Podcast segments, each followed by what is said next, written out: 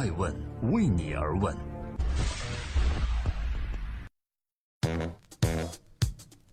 Hello，大家好，这里是每周日九点半准时上线的《爱问顶级人物》，我是主持人艾诚。在每个周日，我会一对一对话细分行业的顶级人物，走进他们的内心世界，探索他做成顶级人物的创新和创富方法论。在端午节这个周末，我想和各位分享的是我与饿了么的创始人张旭豪的一场专访。本场对话的视频在全国的两千个机场大屏以及 BTV 财经、乐视、优酷、爱奇艺、秒拍等视频终端均有播出。接下来，让我们共同走进爱城对话张旭豪。张旭豪最近的一次媒体亮相是在今年的四月二十七日，饿了么成立九周年的年会上。当时他提出了一句口号，叫做 “Make everything thirty minute”。意思是，他要让饿了么成为连接世界万种物品，让每个人都能在三十分钟内唾手可得的便利生活圈。和九年前他决定做外卖创业时一样，如今张旭豪的父母依旧觉得儿子说的口号太奇怪了。而相比这一次，这个泛着理想主义光芒的愿景，大多数人竟然选择相信，也就是不仅仅要送外卖，还要做短途的货品配送。理由很简单，如果一个没有任何资源的大学生能用九年的时间将送外卖这点小事儿做到让一点三亿人都满意，那么为什么不让他帮助我们的未来生活变得更便捷呢？接下来欢迎各位点击在爱问人物的官方网站以及微信公众账号上的“爱问张旭豪”，我要的是三十万亿的即时送货市场的原创视频。正在播出《爱问顶级人物》，我是爱成。每周日我们上线一对一的顶级对话大咖系列。今天，爱问张旭豪，饿了么创始人，从送外卖到送货，这个市场规模到底有多大呢？张旭豪和饿了么的这九年，我想可能是这个时代最精彩的财富故事了。因为张旭豪白手起家，大学生创业，经历了巨头间的合纵连横、资本的抛弃与追逐。几乎每一个让人们期待的商业元素都能在饿了么的成长过程中找到印记，而且我们也都很清楚，这个故事还远远未到结束的时候，因为讲故事的人又有了新的剧本。在艾问顶级人物的访谈现场，我问这个同是八零后的创始人，到底饿了么想干什么？他说：“我想让一切的商品皆可配送，三十分钟可以到你家，美好生活触手可得，你们家周边所有的零售三十分钟就能到，这就是我们的产品。”简简单单的一句回答，张旭豪向爱问人物反复提及了三次三十分钟。而这个两年前才满三十岁的年轻人，此刻的执着，就来自于他九年以来无数次获得的成就感。正在播出《爱问顶级人物》，我是爱成，每周日上线《爱成对话顶级大咖》。今天我来问问饿了么创始人张旭豪。张旭豪告诉我说，在最开始的时候，人们以为外卖可能只适用于大学生活。后来我们看到了，整个马路上其实每天都有大量的需求。那么，既然外卖如此受欢迎，那么现在看起来还不常见的鲜花、水果乃至世间万物，为什么不能在不远的将来实现及时配送呢？问题来了，外送市场的规模到底有多大？张旭豪直言，三十万亿。我相信这是一个比外卖送饭更为巨大的消费品市场。于是，我眼前的这个三十而立之后的男人，决定在饿了么进驻全国一千四百个城市后，以及二零一六年比二零一五年饿了么增长超过百分之三百之后，他对自己九年前创立的饿了么进行了最大的改变，那就是开始有意识地摒弃外卖送饭这个大家耳熟能详的词汇。我问他为什么？张旭豪告诉爱问人物：“因为我觉得饿了么其实就是对于本地商户的一个及时配送的服务商。”我问：“三公里的专注于外卖的及时配送吗？”他说：“我要纠正你，因为其实不能叫我们外卖，我们现在叫自己外送。”我想从外卖到外送，张旭豪所强调的一字之差，是他这两年的思考和布局。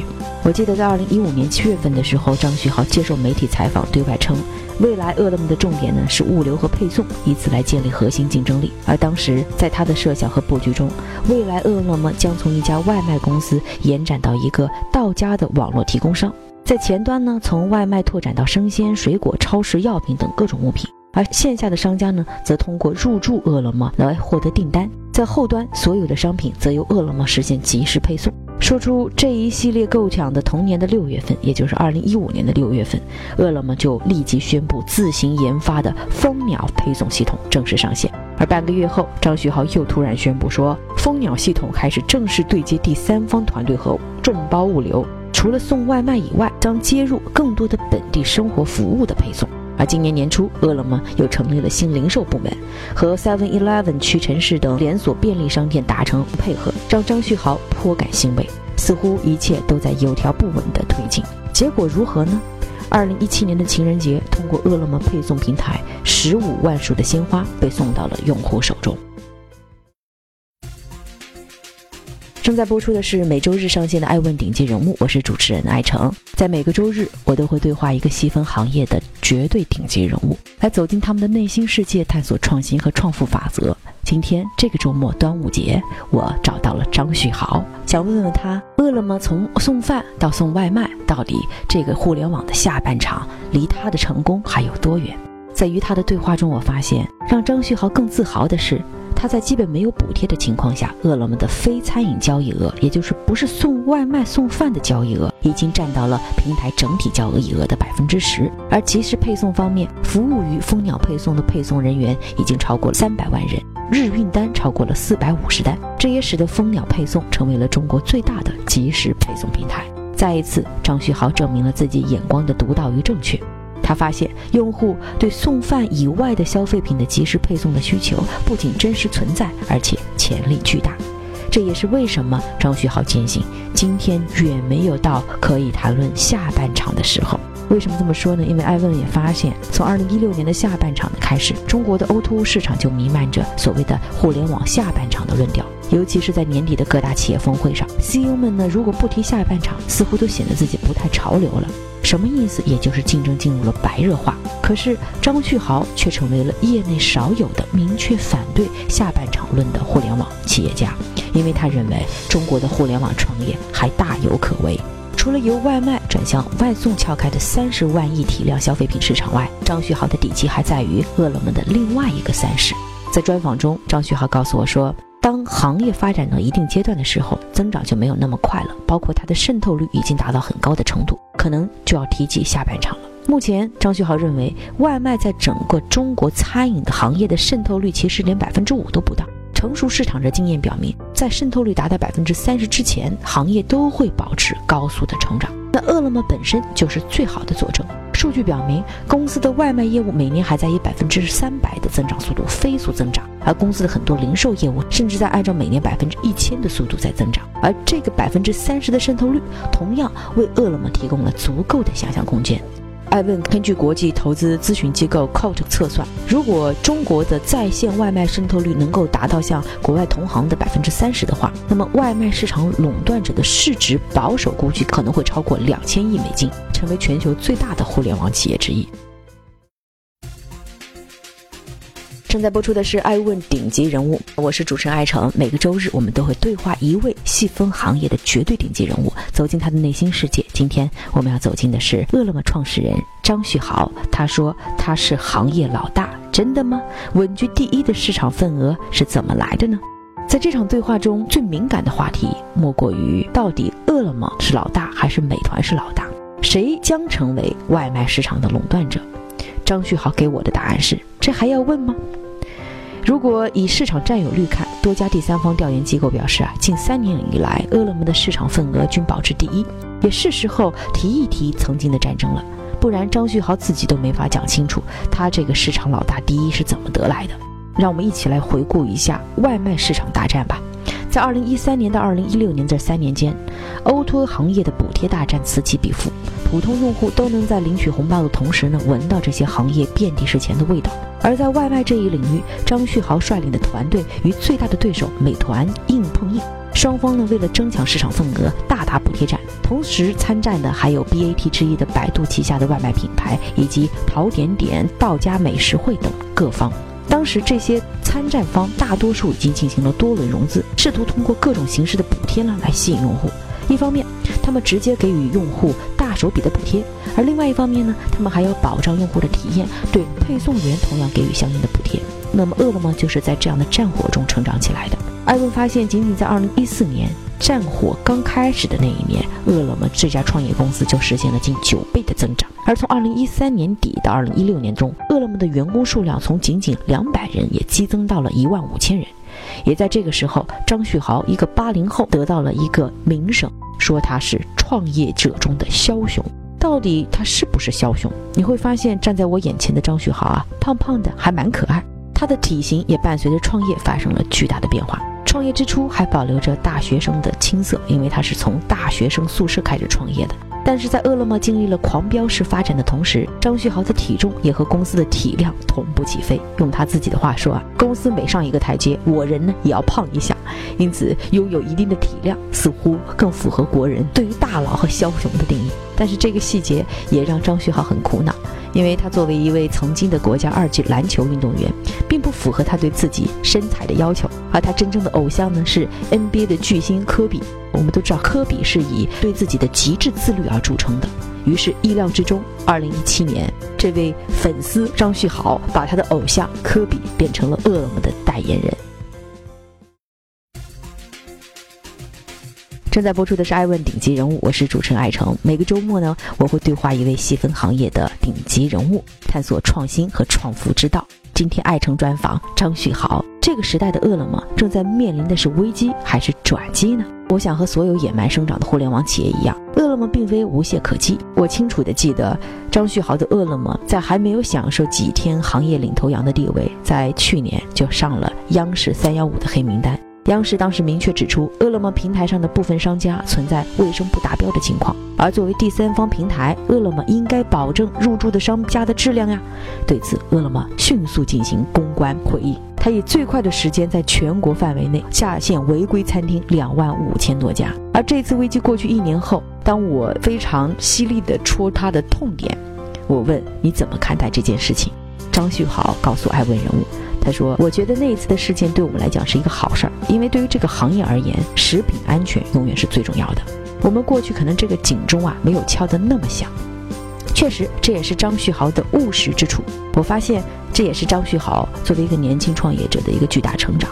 九年的创业历程，他已经懂得了快速奔跑和放慢脚步之间的必然关系。作为对策呢，饿了么在公司成立了专门的食品安全部。一如在创业之初，饿了么为了实现快速决策。”在公司设立了发改委。张旭豪跟我说，在过去快速发展当中，我们就确实发现市场人员或者一线人员啊，没有更多的把食品安全这个事儿放在心上。很多时候在增加门店的过程中，只是以数据作为导向而驱动。与此同时呢，张旭豪还不得不面对庞大公司的内部问题。因为伴随着外卖 O2O 市场的快速增长，饿了么也出现了一些公司内部人员利用职权之便恶意刷单呢，上线违规餐厅的里应外合的现象。而经历过如此多战火的枭雄本色，很快就显示出来了。张旭豪推出了一个行动，叫“天网行动”，针对饿了么交易平台中市场人员的收受贿赂、违法套取公司补贴等行为，开展一场反腐行动。他说：“我觉得一个企业的进步，一切都是来自于社会需要跟用户的需求，这是最重要的。如果你的东西不能满足用户的需要，不能满足这个社会的需要，没有给社会带来价值，那你这家公司就完蛋了。”张旭豪至今对饿了么未来的预期呢，仍然是成为中国最伟大的互联网公司之一。为了做到这一点，在刚刚结束的年会上，张旭豪面对到场的近七千名饿了么的员工，也不忘稍加鞭策。他大声说：“我们的名字里有一个‘饿’字，我们是最应该永远保持饥饿感的团队。”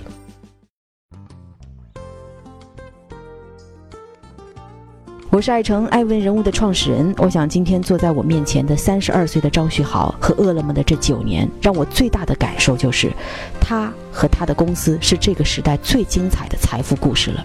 在今天《爱问顶级人物》《爱问张旭豪》的最后，邀请您收听以及收看《爱问张旭豪之快问快答》，每周日《爱问顶级人物》对话大咖与您不见不散。大家好，欢迎收看《爱问顶级人物》，我是爱成。中国外卖市场有多大？说出来让你惊讶，总交易额已经超过了一千五百二十四亿。而今天《爱问人物》这位嘉宾，掌舵着其中五十亿估值美金的一家外卖巨擘。爱问饿了么创始人兼 CEO 张旭豪为你而问。从大学里一个宿舍一个电话，十几个同学一起做兼职外卖开始，所以你被标签成一个大学生创业成功的一个典范。我听说你开始创业的时候，在非常寒冷的大冬天，赤脚去送外卖，不太相信这个段子。不是穿拖鞋，不是赤脚。哦，穿拖鞋。为因为因为那个上海天气不是冬天也其实蛮蛮冷的嘛，对而且经常下雨嘛。对，八十岁的老父亲第一次听说你要送外卖，作为一个交大的硕士研究生是什么反应？其实他不知道，他就知道我去创业，但不知道我要做做什么东西。现在已经不同了，零八年到现在已经快十年时间了。哦，零八年到现在差不多，呃，到明年大概就十年时间了。所以说我虽然很年轻，但是我创业也有大概十年左右的时间。所以表面上很年轻，其实内心很沧桑，是吧？能摔过也能伤过了。至今为止，你经历过最大的创业危机是什么？那一三一四年嘛，那当时就是说，我们在高速的扩张当当中啊，没有算好自己的一个现金流。我们有一个投资人，其实一开始都谈得非常好，后面大概就在一一到两个月内就能顺利交割掉嘛。然后我们仍然还是拼命的在那里发发发展啊、扩张啊什么的。然后到资金快要没有没有的时候呢，他跟呃那个投资人说：“哎呦，我们后来觉得不能投了。”那次的那个冲击是比较大，那我们迅速的去调整自己的策略，包括寻寻求很多股东的帮助啊，最后就度过这个难关。当他跟你说他不能投的时候，你的第一反应是什么？我我一身冷汗，一身冷汗，真的一身冷汗。那你是什么样的心情呢？其实很多时候创业的过程就是一个遇到问题解决问题的过程，那这件事给你最大的一个教训是接受一切结果。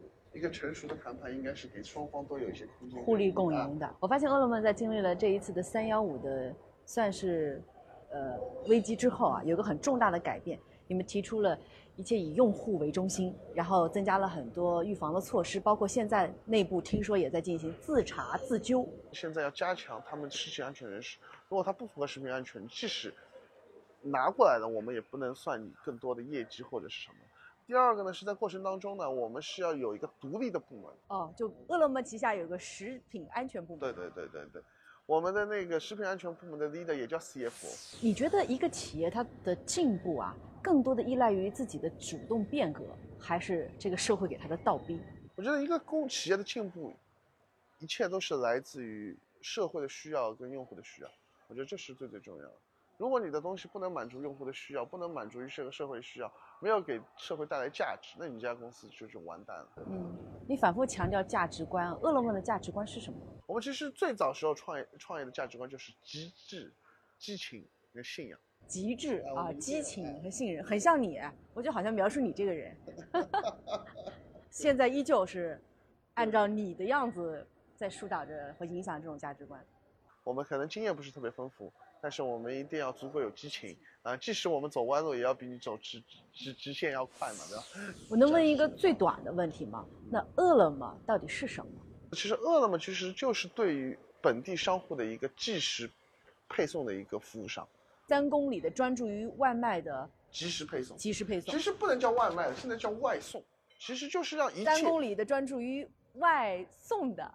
我们的想法就是让一切商品都可配送，然后三十分钟到你家，只要美好生活触手可及，三十分钟内就能到，所有产品三十分钟就能到，你家周边的所有零售三十分钟就能到，这就是我们的产品。大学生很多人会把你看作榜样，但是这其中的坑，这的九死一生，只有你自己了然于心。